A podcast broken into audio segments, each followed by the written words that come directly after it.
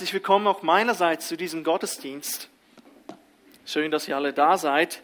Ich begrüße auch herzlich die Begrüßer, die das äh, Begrüßer, die Besucher, die das erste Mal da sind. Schön habt ihr unseren Gottesdienst A gefunden, aufgefunden. Wie sagt man das? Ihr wisst, was ich meine.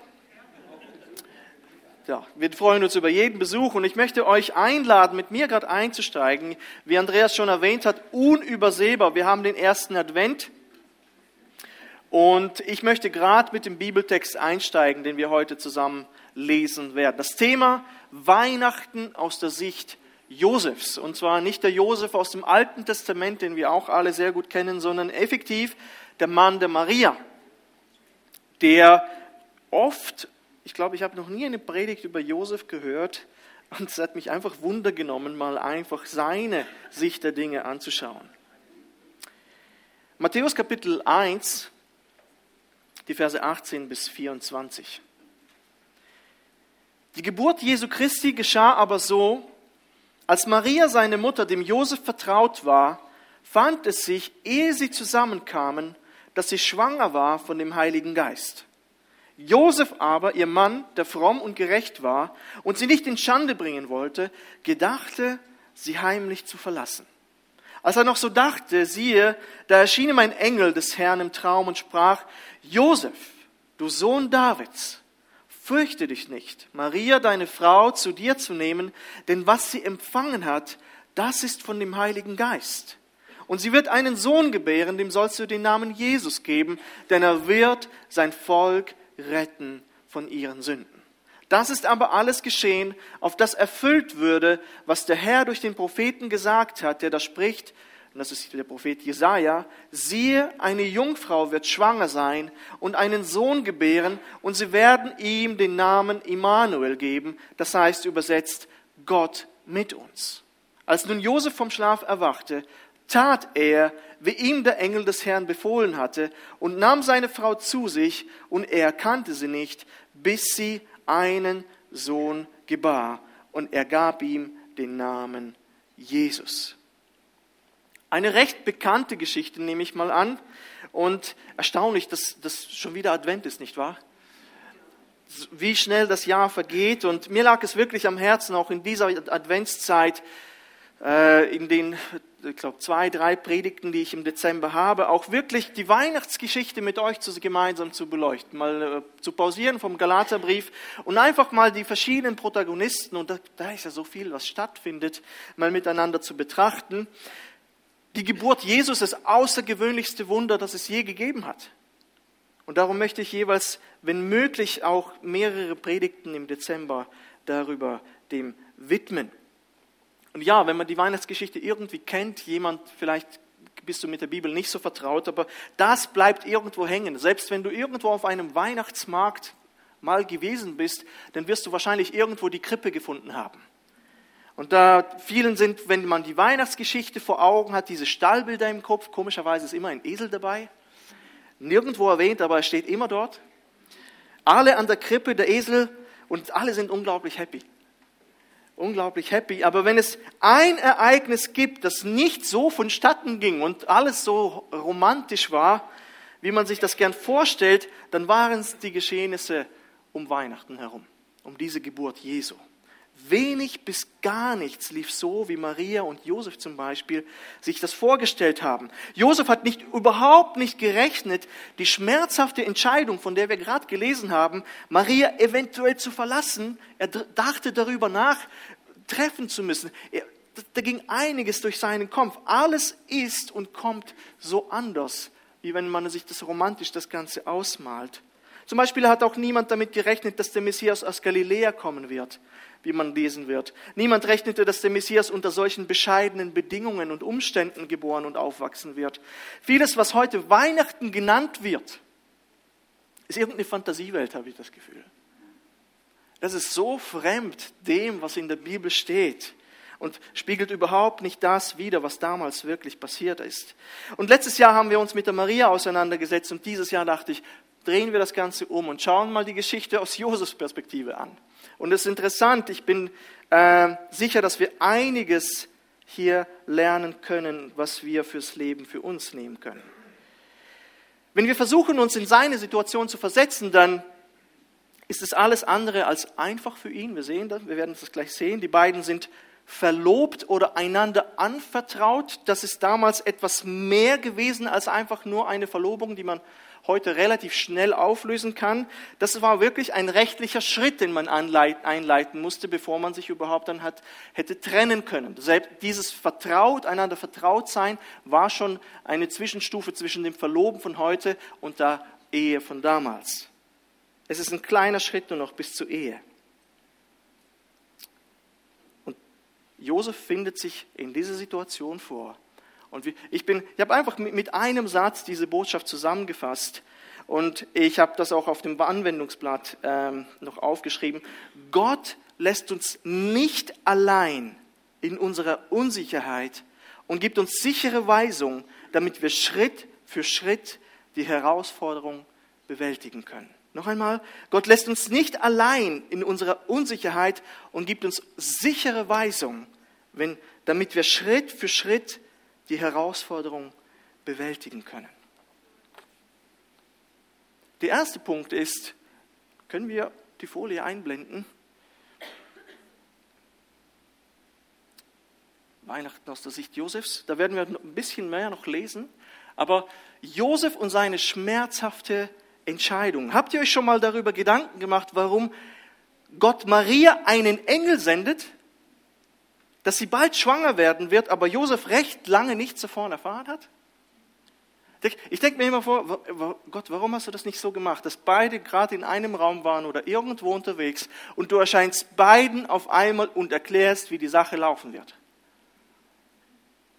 Oder wenigstens dann getrennt an einem anderen Ort. Aber warne Josef. Warne Josef. Stellt euch vor, was für Angst, angstvolle Stunden das gewesen sein müssen, als sie es ihm erzählte. Und wir wissen nicht, hat sie es ihm erzählt oder ist er einfach sich dessen, ihm wurde bewusst, dass sie schwanger geworden ist. Und was waren das für Sekunden? Die sind wahrscheinlich wie Jahre ihm vorgekommen. Sie ist schwanger. Sie ist schwanger. Und Vers 19 gibt uns einen Einblick in seine Gedanken. Josef aber, ihr Mann, der fromm und gerecht war und sie nicht in Schande bringen wollte, gedachte sie heimlich zu verlassen. Ja, und, und er denkt darüber nach. Josef hatte einige Optionen hier und man kann, ich habe so zwei hier wie äh, gewählt. Er konnte all in gehen, er konnte genau so vorgehen. Er sagt, okay, das ist eine ehebrecherische Frau und ich werde sie an den Pranger stellen und zwar publik machen das Ganze und das wäre legitim gewesen. Er hätte sie einfach ähm, zur Schau stellen können und im äußersten Fall wäre sie gesteinigt worden, auch wenn es im ersten Jahrhundert für solche Vergehen Steinigung meistens unüblich war oder seltener praktiziert wurde. Aber er hätte es tun können. Einfach sie öffentlich an den Pranger stellen, damit sie gesteinigt wird oder einfach ähm, eine unehrenhafte Frau als eine solche dargestellt wird. Er hat ihr nichts verbrochen aber sie offensichtlich schon. Oder er konnte sich einfach ohne großen Brimborium darum herum ihr einfach sie verlassen, heimlich sich von ihr trennen. Und er entschied sich für das Letztere. Er ist kurz davor, das Ganze umzusetzen, sie heimlich zu verlassen. Und wir sehen, dass hier, dass Josef auch ein Sohn Davids ist oder so vom Engel angesprochen wird in Vers 20. Als er so noch dachte, sie, da erschien ein Engel des Herrn im Traum und sprach, Josef, du Sohn Davids. Und stellt euch vor, dass ihr von einem königlichen Geschlecht seid. Vielleicht ist einer von euch das. Und dann, und dann habt ihr wunderbare Pläne mit dieser wunderschönen jungen Frau. Und dann passiert sowas. Mit so einer Geschichte war der Ruf damals sowieso ruiniert. Da, da, bricht eine Welt zusammen, wenn, du, wenn so etwas dir damals widerfahren. Was für eine Schande auch für dich als Mann. Kannst du nicht auf deine Frau aufpassen. Und da er aber einen guten Wandel vor Gott hatte, das wird, er war fromm und gerecht, wird er wohl nicht getobt haben. Aber was, ich habe mir einfach überlegt, das ist natürlich alles Interpretation und ein bisschen versuche ich da etwas hineinzulesen. Aber ich denke, ein Anflug von Zorn war vielleicht da, von Wut, Verzweiflung und vor allem Angst. Einfach irgendein gefährlicher, toxischer Mix von negativen Emotionen. Was soll ich tun? in dieser Situation. Man kann sich vieles ausmalen, wie das in ihm vorging, als Maria es eventuell ihm gesagt hat. Ich habe mir ausgemalt, wie dieses Gespräch stattgefunden hat. Ich habe das in meinem, meinem Buch gelesen und Maria sagt, du Josef, ich muss dir etwas sagen. Ja, ich bin schwanger. Aber das war kein Mann. Ja, natürlich, klar. Oder? Selbstverständlich. Logisch. Er war komplett überfordert. Ich weiß nicht, hat er sie ernst genommen? Wahrscheinlich hat er sie ernst genommen, aber er sagt, du, ich muss kurz raus. Ich muss kurz raus. Wahrscheinlich sein, ich muss kurz raus. Einfach, Herr, was soll ich tun? Was soll ich tun? Was soll ich tun? Zeig mir, was ich tun soll. Und das immer und immer wieder. Und wir sehen, wie Gott antwortet. Er wird erleichtert gewesen sein, als dieser Engel gekommen ist, als er hört, dass das Kind vom Heiligen Geist tatsächlich ist. Maria ist keine unehrliche Frau. Sie hat tatsächlich die Wahrheit gesagt. Und dann habe ich gedacht, ist er wirklich so erleichtert gewesen? Das Kind ist vom Heiligen Geist, das überfordert vielleicht einen noch mehr. Und für uns klingt das normal, wenn wir von der Jungfrauengeburt reden. Aber versuchen wir uns wirklich in Josef mal zu, zu versetzen. Es hat so etwas vorher noch nie gegeben und nachher noch nie gegeben. Ich hatte mal ein sehr komisches Gespräch an einem Tisch, wo jemand mir sagte, mein erster Sohn, und wir saßen da und eigentlich alles Christen, so wie ich das einschätzen konnte, und da sagte die Frau, mein erster Sohn, mitten laut raus, mein erster Sohn ist nicht von meinem Mann. Okay, das ist natürlich nicht vielleicht der Rahmen, das so zu sagen, und dann sagt sie tatsächlich hinterher, es ist vom Heiligen Geist. Und dann habe ich einfach vorsichtig gesagt, nun ja, mir ist nur eine Geschichte bekannt, wo das so ist. Und das ist die eine Geschichte und weder davor noch danach wurde so etwas je verheißen. War eine sehr, sehr seltsame Stille an diesem Tisch. Das, das, so eine Realität war für, Jesus komplett, äh, für Josef komplett etwas Neues. Er bekommt Anweisungen dann, das Kind Jesus ein Name, der damals recht geläufig war. Wenn wir von Josua die Geschichten nehmen, Josua und Jesus, das ist derselbe Name. Jeshua oder Joshua, das ist derselbe Name. Wir finden diesen Namen auch äh, im Neuen Testament und im Alten Testament. Aber Jesus bedeutet, Jahwe rettet oder der Herr rettet. Und weil er sein Volk von den Sünden, von ihren Sünden retten wird. Und wir sehen, Josef spielt in dieser ganzen Geschichte doch eine wichtige Rolle. Warum? Weil die Anweisung ist, nimm dieses Kind zu dir. Und er adoptiert Jesus als seinen eigenen Sohn. Und warum? Er ist der Sohn Davids. Und Jesus wird hineingefügt in diese davidische Linie, dass, dass die Verheißung eben darauf liegt, dass aus dem, vom, vom Spross Davids, da kommt der Messias her. Und das ist die Aufgabe von Josef, Jesus mit hineinzunehmen und dass er in dieser Linie bleiben kann oder hineingenommen wird in diese Linie. Er ist nicht der leibliche Vater, aber er nimmt ihn als sein eigenes Kind an. Josef adoptiert Jesus als seinen eigenen Sohn. Und als der Engel zu ihm dann gesprochen hat, steht er auf und tut genau das, was ihm dann gesagt wurde, Verse 24 bis 25. Was hat also Gott getan? Gott hat so Josef und Maria in seinen Plan eingebunden, aber beide unterschiedlich. Beide unterschiedlich. Er hätte es zuerst Josef voraussagen können, wie bei Maria, aber er hätte das anders. Da kann man sich fragen, warum Gott? Warum machst du das so auf diese Art und Weise anders? Und ich, ich, ich habe nur eine Antwort. Die Wege des Herrn sind unergründlich. Wir können manchmal nicht verstehen, warum Gott bei den einen so handelt und bei den anderen anders. Er musste durch einen schmerzhaften gedanklichen Prozess gehen, bevor der Engel ihm erschien. Waren es Minuten, waren es Stunden, waren es Tage? Wir wissen es nicht. Aber es war ein schmerzhafter Prozess, den Gott bei ihm zugelassen hat, so dass er am Verzweifeln war. Er gedachte, sie heimlich zu verlassen. Was wir aber auch wissen, und das angewendet auf uns, Gott wird uns die schmerzhaften und schwierigen Entscheidungen im Leben nicht ersparen. Das lerne ich von Josef.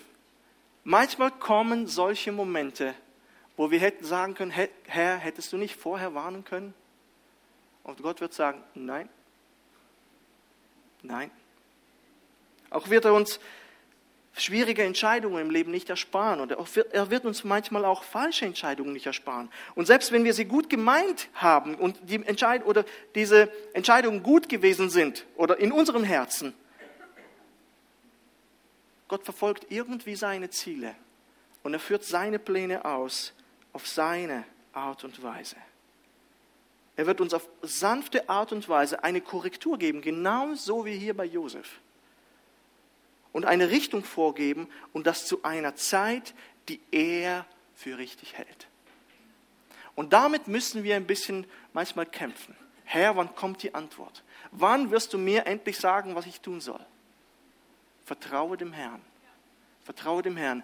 Jesus, Josef wurde nie allein gelassen in dieser Situation. Für eine Zeit lang und in dem Moment, als er kämpfte, erschien es so. Aber Gott war immer Herr der Lage und hat zum richtigen Zeitpunkt seinen Engel gesandt. Schlussendlich können wir immer sicher sein, dass Gott uns nicht allein lässt. Wirklich, wie, wie oft sind wir an Punkte gelangt äh, in unserem Leben, äh, wo, wo, wir, wo einfach der Plan Gottes schlicht und einfach nicht erkennbar ist. Nicht erkennbar ist. Wir lesen nichts vom Ringen des Josef, aber allein die Überlegung, Maria einfach zu verlassen, hat ihn wohl sehr viel gekostet. Das hat, das hat ihn Nerven gekostet. Er hat wahrscheinlich zehn Jahre gealtert. Und was tat ein gerechter und frommer Mann wie Josef? Er steht zwar auch nicht da, aber er suchte den Herrn. Was tut mein Sohn in der Situation? Er suchte den Herrn. Er ging zu Gott und bat um Rat. Und Gott antwortet zu seiner Zeit und auf seine Weise manchmal, glaub, ich glaube vor allem wir Mitteleuropäer, wenn wir dann in solche Situationen kommen, wo schwierige Entscheidungen sind und der Druck wächst und wir müssen irgendwas unternehmen, fangen wir an, selber zu tun. Und das ist unsere Challenge, zu sagen, mal zu ruhen zu lassen und sagen, Herr, was soll ich tun? Was soll ich tun? Was soll ich tun? Komm du mir entgegen. Komm du uns entgegen. Es bleibt uns zum Beispiel jetzt in der Frage der Finanzen auch. Wir haben viele, viele Fragen uns gestellt. Warum ist diese Entwicklung so, wie sie ist? Die Antworten sind unbefriedigend. Wir wissen es nicht so recht. Was bleibt uns übrig? Herr, hilf uns. Komm uns entgegen. Du wirst das tun. Du wirst antworten. Das zweite ist Josef und seine ungeplanten Umwege. Oder unge na, das sind nicht seine Umwege. Ich habe einfach, wenn ich so nach vorne schaue, ich denke, wenn als ähm, Josef mit Maria und Jesus dann endlich in Nazareth angekommen ist, nach all den Abenteuern rund, und rund um die Geburt Jesu, fühlt es sich wahrscheinlich wieder gut an, zurück in Nazareth zu sein, endlich wieder da, die ganze Odyssee hin und her und zurück und, und ähm, einfach reagieren statt agieren. Man hat viele Pläne gehabt, nichts hat sich realisiert. Und dann bist du wieder da in Nazareth vertraute Umgebung, der Marktplatz, wenn es einen gab, die Synagoge, der Rabbi, der Alte. Aber alles war anders wie vorher. Der Mann war sicher verändert. Der Mann hat so viel gelernt in all diesen Jahren. Was für eine Reise hinter ihm lag. Was für Erlebnisse, so viel Unerwartetes lag hinter ihnen. Und wenn wir genau hinsehen, dann sehen wir in all dieser Verwirrung, wenn wir das lesen einfach und einfach diese Stellen aufschlagen, zum Beispiel lesen wir Kapitel 2, Verse 13 bis, was ist das, 15. Als sie aber hinweggezogen waren, siehe, das ist nach der, die Traumdeut, äh, die, äh, die, die ähm, Weisen, aus dem Morgenland waren da. Und als sie aber hinweggezogen waren, siehe, da erschien der Engel des Herrn dem Josef im Traum und sprach, steh auf, nimm das Kindlein und seine Mutter mit dir und flieh nach Ägypten und bleib dort, bis ich's dir sage, denn Herodes hat vor, das Kindlein zu suchen, um es umzubringen. Da stand er auf, nahm das Kindlein und seine Mutter mit sich bei Nacht und entwich nach Ägypten und blieb dort bis nach dem Tod des Herodes, auf das erfüllt würde, was der Herr durch den Propheten gesagt hat, der da spricht, aus Ägypten habe ich meinen Sohn gerufen. Und vielleicht noch die Verse 19 bis 23. Als aber Herodes gestorben war, siehe, da erschien der Engel des Herrn dem Josef im Traum in Ägypten und sprach, steh auf, nimm das Kindlein und seine Mutter mit dir und zieh hin in das Land Israel. Sie, ging, sie sind gestorben, die dem Kindlein nach dem Leben getrachtet haben. Da stand er auf und nahm das Kindlein und seine Mutter mit sich und kam in das Land Israel. Als er aber hörte, dass Archelaus in Judäa König war, anstatt seines Vaters Herodes, fürchtete er sich, dorthin zu gehen. Und im Traume fing er einen Brief und zog ins galiläische Land und kam und wohnte in einer Stadt mit Namen Nazareth, auf das erfüllt würde, was gesagt ist durch die Propheten, er soll Nazorea heißen. Je, Josef, ich will immer Jesus statt Josef sagen. Josef war in all der Verwirrung, in all der Verwirrung, in, durch die er gehen musste, er war nie ohne Leitung. Nie ohne Leitung. Man hat wahrscheinlich diese Erscheinung im Kopf, die wir anfangs eingangs gelesen haben, aber insgesamt bekam er mindestens viermal eine direkte Anweisung durch den Herrn. Wenn man das Ganze durchgeht, erscheint ihm dreimal ein Engel und dann hat er noch eine übernatürliche Vision, bei Nacht wahrscheinlich auch durch einen Engel. Gott lenkt. Gott greift ein. Es war auch dringend nötig, wenn man ungeplant Vater wird. Ja, er wird sich nach der Geschichte im Stall von Bethlehem vielleicht einiges an neuen Plänen ausgedacht haben, aber sicher war Ägypten nicht auf seiner Agenda. Und unerwartete Dinge passieren oft, meine Freunde. Das ist wirklich, manchmal schmieden wir Pläne und wir sind gut darin. Das ist gut. Es ist gut, Pläne irgendwo in der Agenda zu haben und sicher haben wir schon irgendwo ein Stück weit das nächste Jahr durchgeplant, aber manchmal kommen die Dinge anders, als wir uns denken. Sprüche 16,9 drücken es so aus. Das Menschenherz erdenkt sich seinen Weg, aber der Herr allein lenkt seinen Schritt. Und Josef hat das allzu oft erfahren. Ja, was das bedeutet, dass nicht du den Weg bestimmt, sondern jemand anderes. Und ich denke, es ist gut, Pläne zu schmieden und Pläne zu machen und etwas zu organisieren. Aber wirklich diese, ich glaube, er hat gelernt, wirklich zu sagen, okay, wir planen, wir machen das, aber mal schauen, was der Herr noch dazu sagen wird. Als sich also alles zu beruhigen begann, erscheint ihm nochmals ein Engel und sagt, sie soll nach Ägypten ziehen. Zurück nach Nazareth zu gehen, war für sie wohl keine Option.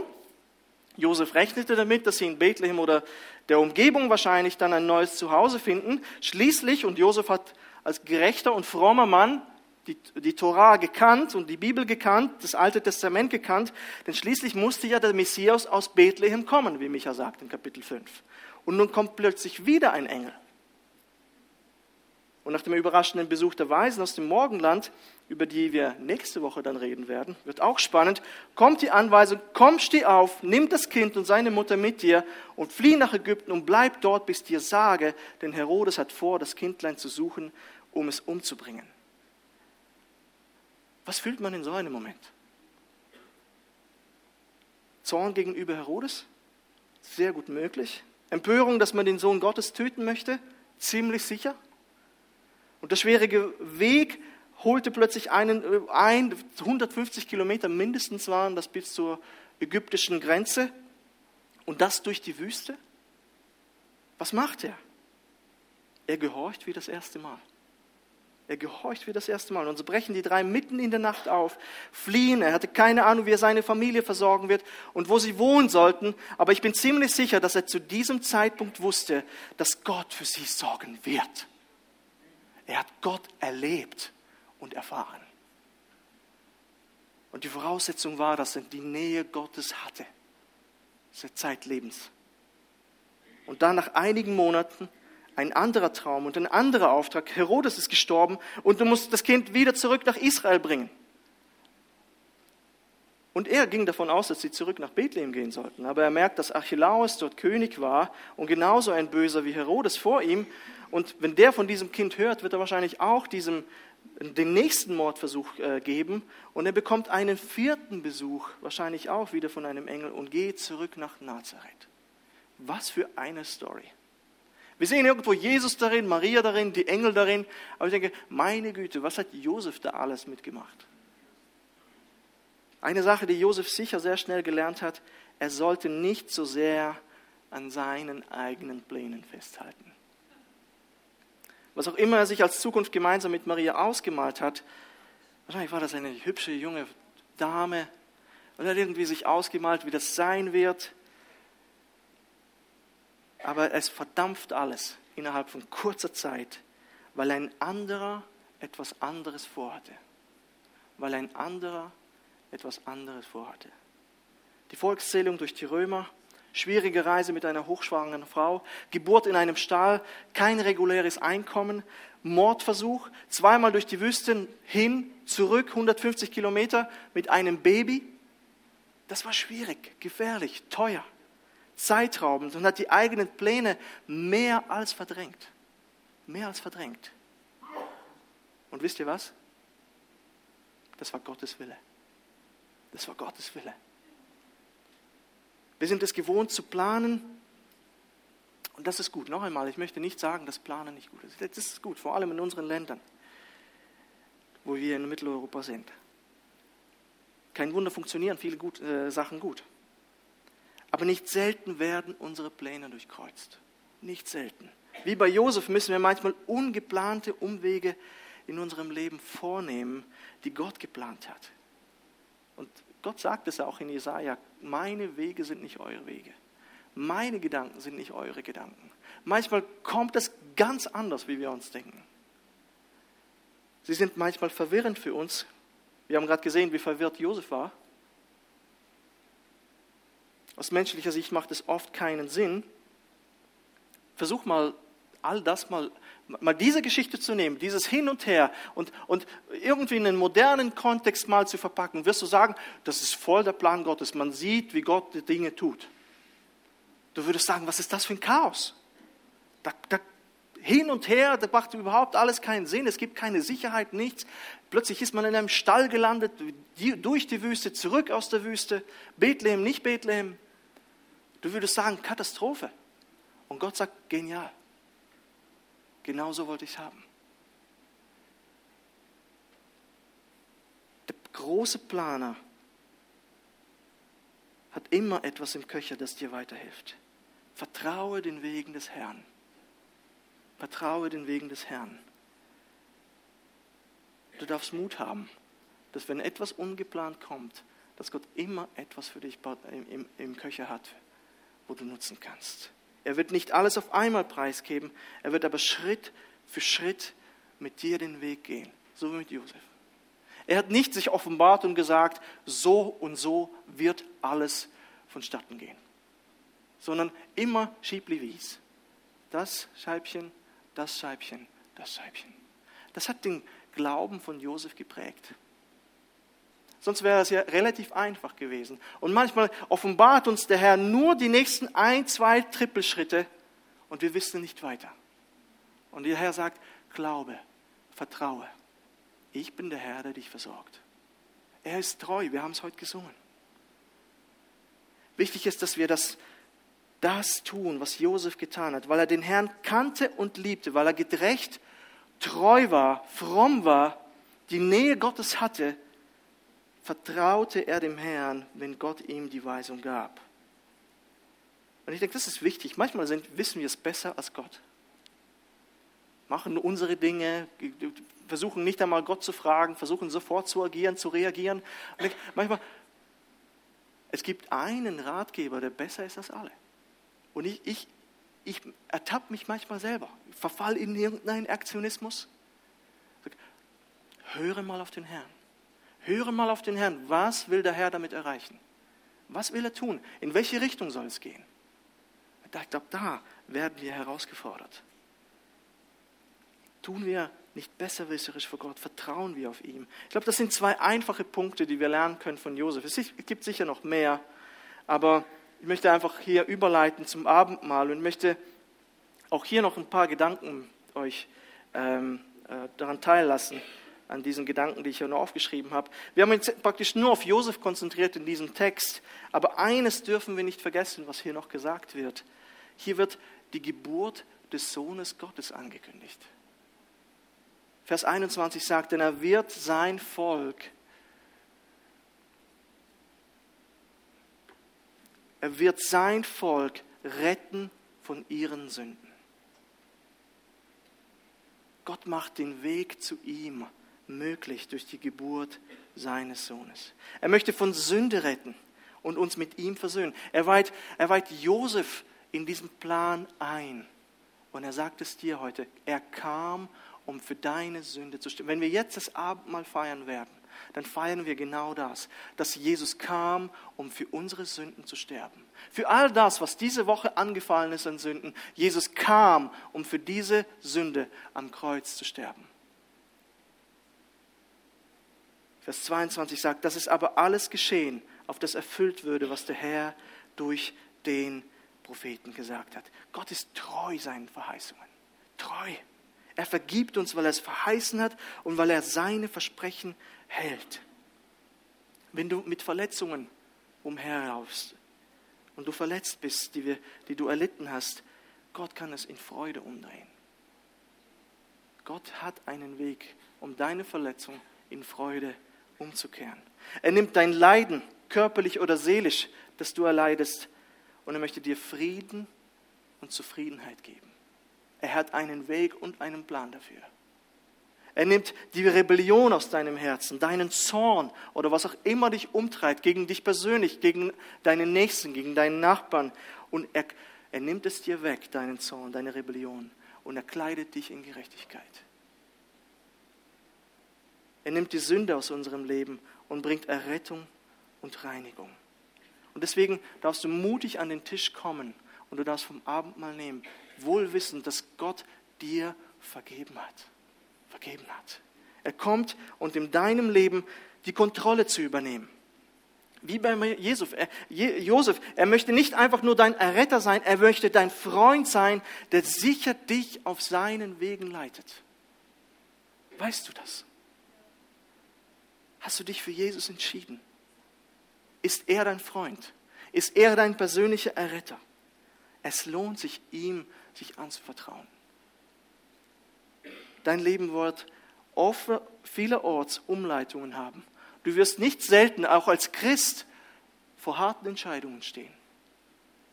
Aber Gott wird dir segnend vorangehen.